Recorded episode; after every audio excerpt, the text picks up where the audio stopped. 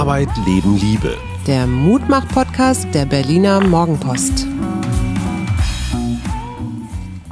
Hallo und herzlich willkommen heute zu einem ganz besonderen Tag. Wir haben unsere 200. Folge und gleichzeitig haben wir Mittwoch und es ist wieder der Expertentag. Wen haben wir denn heute, Schatz?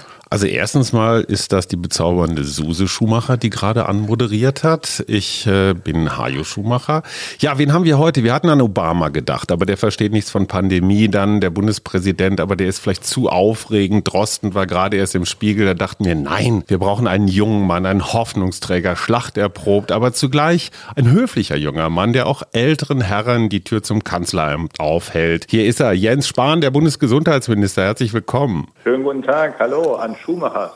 Hallo. Was mich die ganze Zeit beschäftigt, wie ist eigentlich die Psychologie in der Pandemie? Also wie hilfreich ist sie auch? Einerseits äh, gibt es wahrscheinlich unglaublichen Druck inzwischen von der Wirtschaft, von der Kultur, die wollen wieder loslegen. Es gibt Geimpfte schon, es gibt auch schon wieder so einen Ausblick auf Lockerungen und auf der anderen Seite haben wir Infizierte, Leute, die sich nicht impfen wollen. Wie geht man da in der Bundesregierung damit um? Ja, zuerst einmal ähm, mit größten größtmöglicher Transparenz, Offenheit in der Debatte und äh, allem, was Vertrauen schafft. Wissen Sie, die wichtigste Währung, die wir haben in dieser Pandemie, ist Vertrauen. Vertrauen in diejenigen, die entscheiden, Vertrauen in die Entscheidungen, Vertrauen ineinander, ja auch in jeder Familie, in der Gemeinschaft, äh, weil wir ja wirklich füreinander einen Unterschied machen. Dieses Virus kann sich nicht allein bewegen, es kann sich nur durch den Menschen, durch uns bewegen. Mhm. Und deswegen muss man tatsächlich ja äh, nicht nur für sich selbst aufpassen, sondern immer für die anderen mit. Und, und das braucht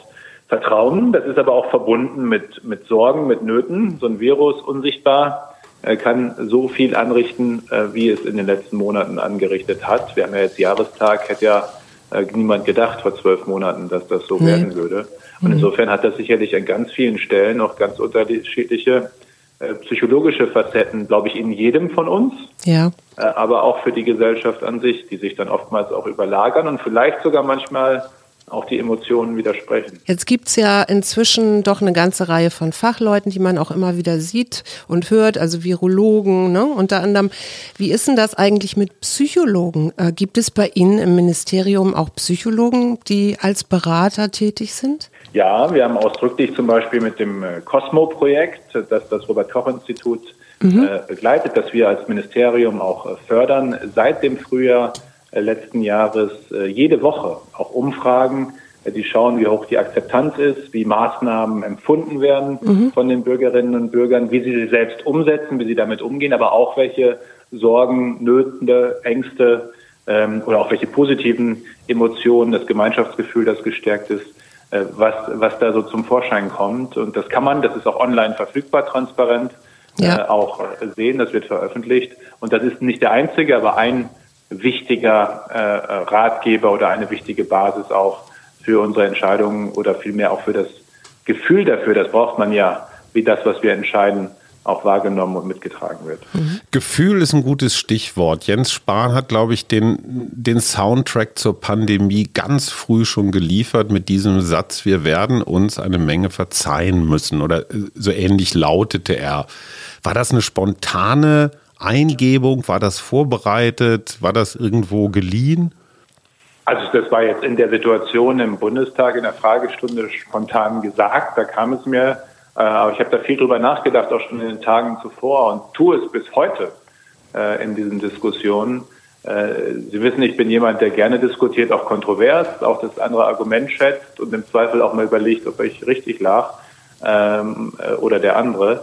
Ähm, aber was mich damals schon beschäftigt hat und bis heute ist diese Unerbittlichkeit im wahrsten Sinne dieses Wortes, wie mit der Kritik geübt wird in der Phase, äh, oder in einer Pandemie, wo so viel ja unter Unsicherheit entschieden wird. Äh, ich, klar hätte ich auch manche Entscheidungen im Nachhinein wahrscheinlich anders getroffen oder anders gewogen, aber es kann halt ja immer nur mit dem Wissen in der Entscheidung, in der die ansteht, äh, dann auch agieren. Mhm. Ähm, und deswegen finde ich es wichtig, über Fehler zu reden oder Fehleinschätzungen zu reden oder Dinge, die man vielleicht hätte anders machen sollen im Nachhinein, aber eben mit dem Blick darauf, wie es besser werden und gehen kann und nicht mit dieser Unerbittlichkeit, dieser Härte, Äh, und damit meine ich jetzt gar nicht nur im Verhältnis zur Politik oder Politik untereinander, sondern uns alle. Mhm. Ist ja in jeder Familie so.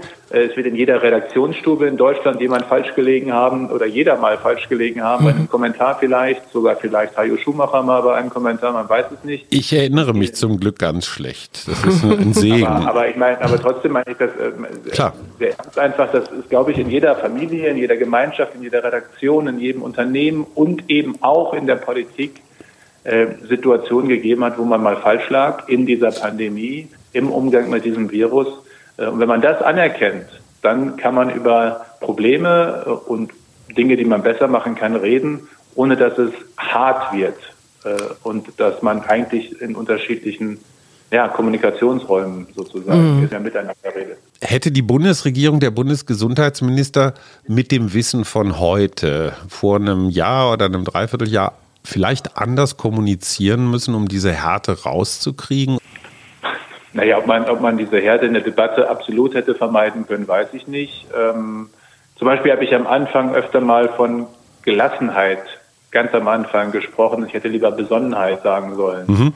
Ähm, weil Gelassenheit das falsche ausdrückt. Wir haben ja dieses Virus von Anfang an schon ernst genommen. Mhm. Gelassenheit hat sowas von lässig, ne? Also mhm. ja, ja, genau. Das ja. Hatte, hatte die falsche Assoziation im Nachhinein und äh, Besonnenheit trifft es besser. Mir ging es vor allem eben darum, auch deutlich zu machen, dass jetzt nicht dass es darum geht, hektisch oder panisch zu werden, sondern die Dinge zu analysieren, zu beobachten, äh, zu schauen, sozusagen auf was sie treffen, ja auch erstmal auf ein insgesamt starkes Land und Gesundheitswesen und gleichzeitig aber eben aufmerksam zu sehen, was, was sich alles entwickeln kann. Mhm. So, das, das hat dieses Wort nicht gut ausgedrückt und das, wenn eine konkrete Frage ist, wo hätte ich auch sprachlich vielleicht noch was anders machen können, das ist auf jeden Fall äh, so ein Punkt, wo, wo das gilt. Das gibt's ja äh, bei uns allen, dass wir oft hinterher denken, ah, das hätte ich mal lieber so sagen sollen oder so. Ne? Deswegen meine Frage, wie gehen Sie denn damit persönlich um? Ähm, sind Sie da irgendwie auch psychologisch beraten oder therapeutisch oder wie schafft man das überhaupt? Oh, ich bin eigentlich, ähm, natürlich beschäftigen mich die Fragen, ähm, denke viel auch über manches nach obwohl ehrlicherweise in dieser Pandemie, vor allem in einer Phase wie der aktuellen, ich gar nicht so viel zum über mich nachdenken komme. Ja, glaube ich. Muss auch gar nicht sein, gibt genug andere. Macht der äh, Münsterländer ja auch nicht gern. Macht der Münsterländer auch seltener, das stimmt. Noch, noch ungerner spricht er darüber. Äh, aber ich bin einfach äh, insgesamt, da bin ich meinen Eltern so gesehen dankbar, mit einer guten Konstitution und einer guten Resilienz ausgestattet, ähm, sodass mich die Dinge beschäftigen, ich drüber nachdenke, aber alles in allem ähm, da auch gut, gut durchkommen. Und ja, wir haben ein, äh, bis hierhin jedenfalls ähm, mit den Dingen auch umgehen kann. Äh, das ist aber ja, wie gesagt, gar nicht das Entscheidende. Das Entscheidende ist ja mit dem, was wir hier tun im Ministerium, mit dem, was ich jeden Tag tue, ähm, dass wir eine Verantwortung haben, dass ich eine Verantwortung habe, dass Deutschland äh, gut durch diese Pandemie kommt, dass mhm. fünf Millionen Beschäftigten im Gesundheitswesen bestmöglich da durchkommen. Und das ist wirklich das, was mich jeden Tag treibt und auch umtreibt. Insbesondere da, wo es dann eben mit Problemen behaftet ist, etwa in den Pflegeeinrichtungen. Mhm. Wir sind ja ein Mutmach-Podcast. Also wir haben uns immer viel um so Themen wie Selbstfürsorge, auch Resilienz und sowas gekümmert. Auch. Positive Psychologie ist Suse ganz stark jetzt mal, wenn es einem Gesundheitsminister in so einer ähm, Pandemie, ich sage einfach mal dreckig geht oder so, was sind so die kleinen Tricks oder Momente, wo man sich seelisch erholt?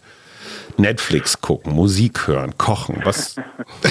Also, was ich gerne mache, und das ist ja etwas, was tatsächlich nicht in vielen anderen Sprachen auf der Welt gibt, ist spazieren gehen. Ja. Hätte ich, jetzt, hätte ich jetzt vor 10 oder 20 Jahren auch nicht gedacht, aber es ist tatsächlich in dieser Pandemie äh, äh, eine Institution auch geworden für meinen Mann und mich, äh, am Wochenende einen längeren Spaziergang oder, wenn es auch geht, eine Wanderung zu machen, rauszufahren nach Brandenburg, äh, wo es wunderschöne Wanderstrecken gibt äh, durch die Wälder ähm, und einfach dabei auf andere Gedanken zu kommen. Das, das hilft mir sehr. Oder auch manchmal der kleine Spaziergang mitten am Tag, wo ich dann einfach die Strecke äh, vom Ministerium zum Reichstagsgebäude äh, eben zu Fuß gehe. Das alleine ist schon mal so eine kleine Insel dann auch für mich allein. Haben Sie einen Tipp für Brandenburg, einfach so jetzt als Service-Tweet? Also ich gehe gerne zum Beispiel rund um den Seliner See. Ja. Mhm. Also nicht um den See rund, ja, ja. das trifft gar nicht, sondern äh, äh, in, dem, in dem großen Weiten drumherum, da gibt es verschiedene schöne, wirklich schöne äh, Strecken und wir entdecken jedes Mal äh, aufs Neue was Neues. Aber eigentlich habe ich echt die Erfahrung gemacht und die habe ich erst in der Pandemie gemacht, wenn du mal eine halbe Stunde rausfährst aus Berlin, ähm, egal fast in welche Richtung, gibt es viel zu entdecken. Ja, du hast ja auch den Buchenwald entdeckt. Ne? Äh, bei Angermünde, ja, das, äh, ich, ich war völlig, völlig geplättet. Noch mal eine Frage, was bei uns ganz wichtig war, war immer auch die Kraft der Musik. Spielt das bei, bei Ihnen, bei euch auch eine Rolle zu Hause? Eigentlich, also was wir Also ich weiß, Jens Spahn ist Schlagerexperte und sehr textsicher. mein Mann noch mehr. Äh, morgens gibt es Schlager eigentlich zum Wachwerden, weil ja. irgendwie so eine Grundstimmung schafft. Aber Schlager passt jetzt auch nicht für jede Lebenslage. Das, das Wohl wahr. Aber so in den Morgen hinein ist, ist, ist vielleicht ein bisschen kitschig, aber. aber Was hilft, hat recht.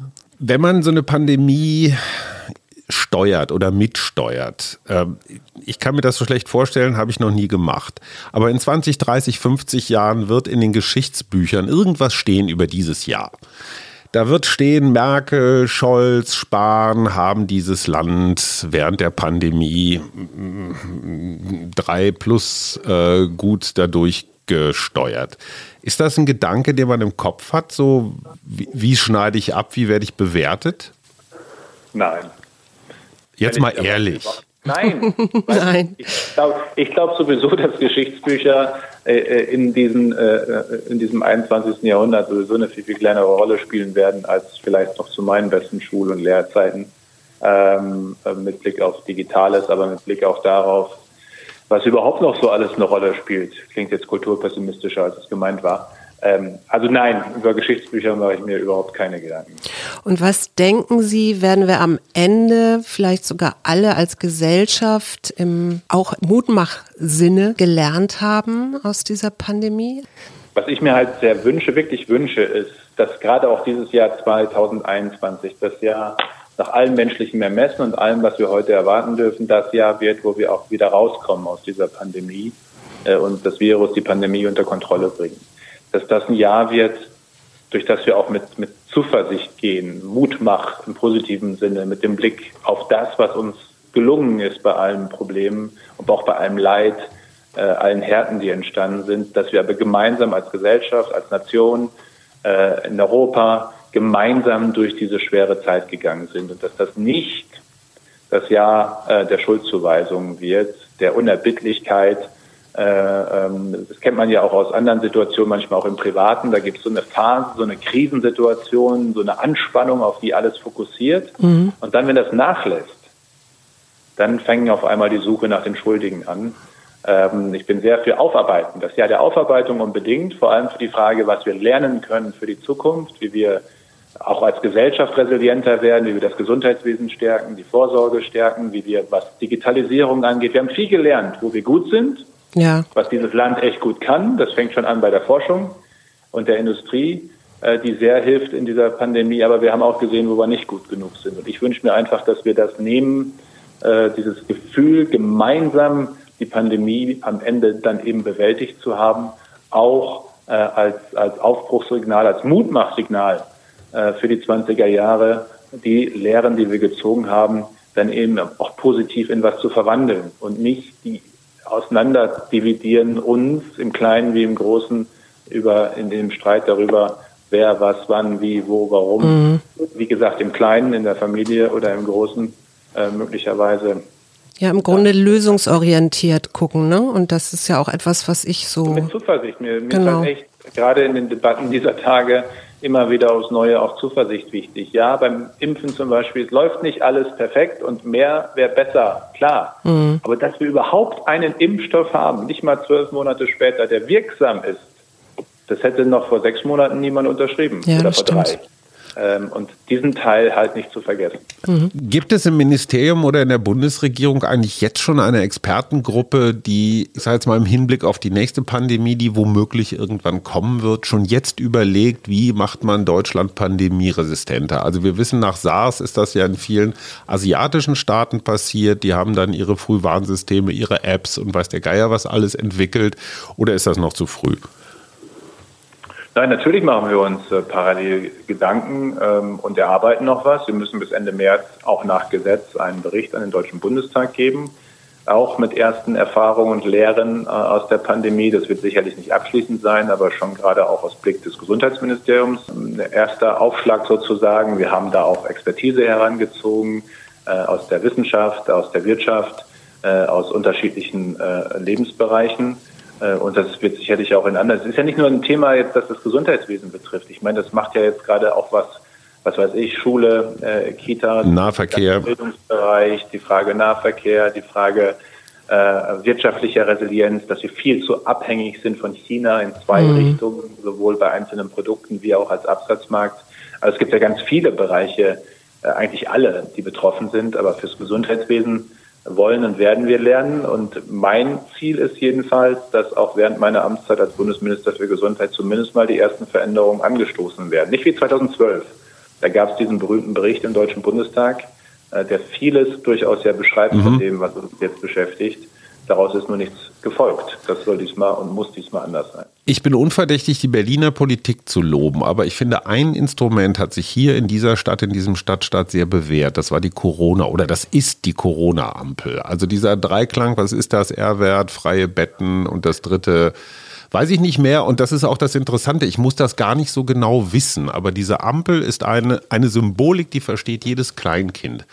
Und in Neuseeland hätte, hätte Fahrradkette, aber in Neuseeland gab es auch dieses Stufenmodell, wenn man die und die Level erreicht hat, greifen die und die Maßnahmen. Also eine sehr verlässliche Matrix. Die hat mir wirklich gefehlt. Ist das eine, eine Lehre aus, aus dieser Zeit oder sind Berlin, Neuseeland und Bundesrepublik nicht zu vergleichen? Das ist äh, eine Matrix oder ein Dashboard, wie man das ja dann nennen braucht, das einen Überblick braucht unbedingt auch mehr als nur die Gesundheitsdaten. Das ist auf jeden Fall auch eine Lehre.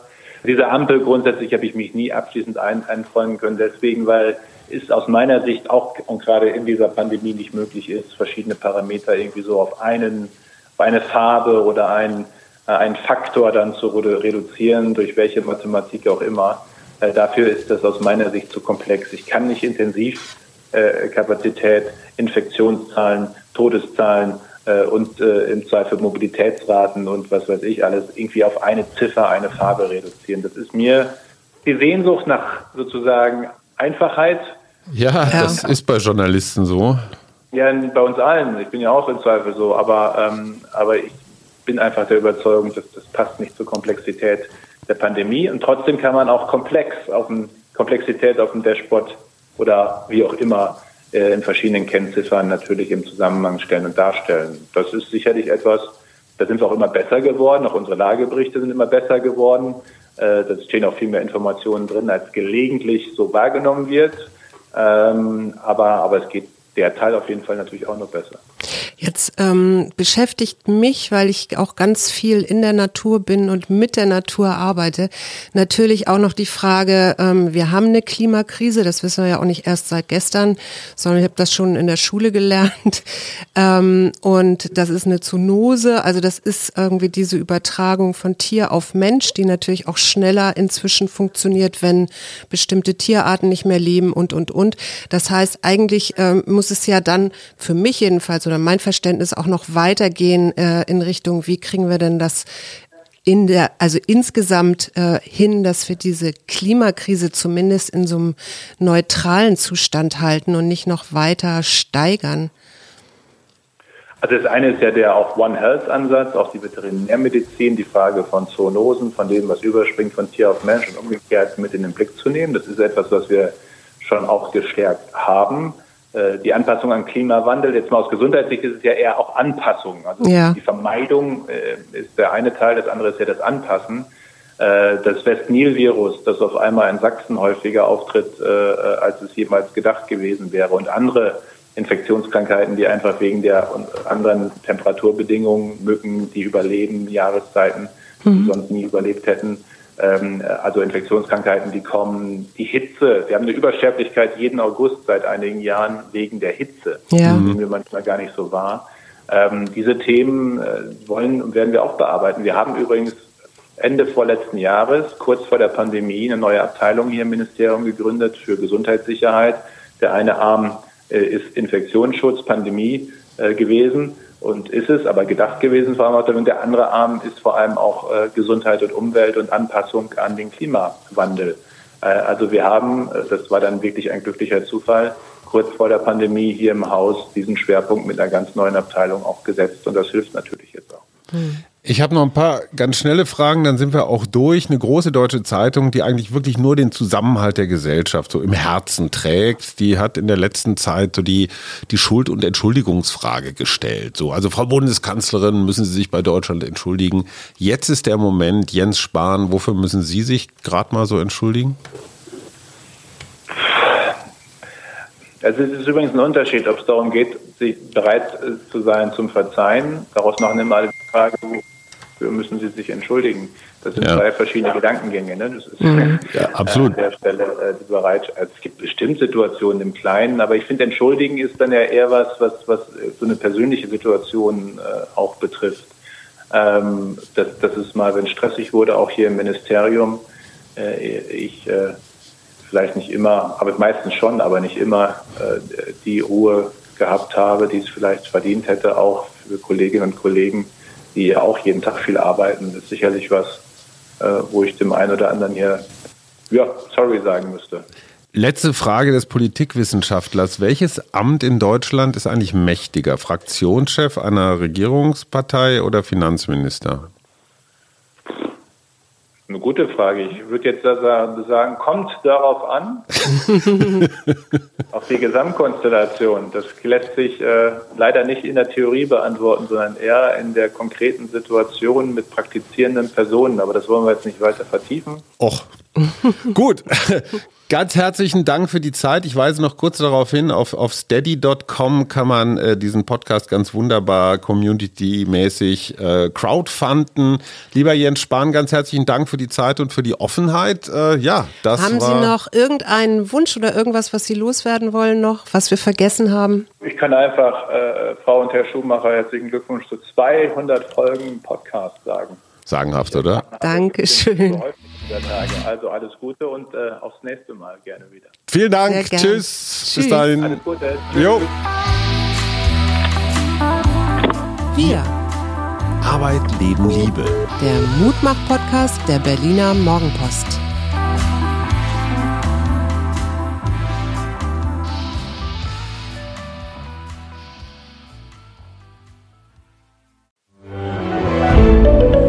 Ein Podcast von Funke.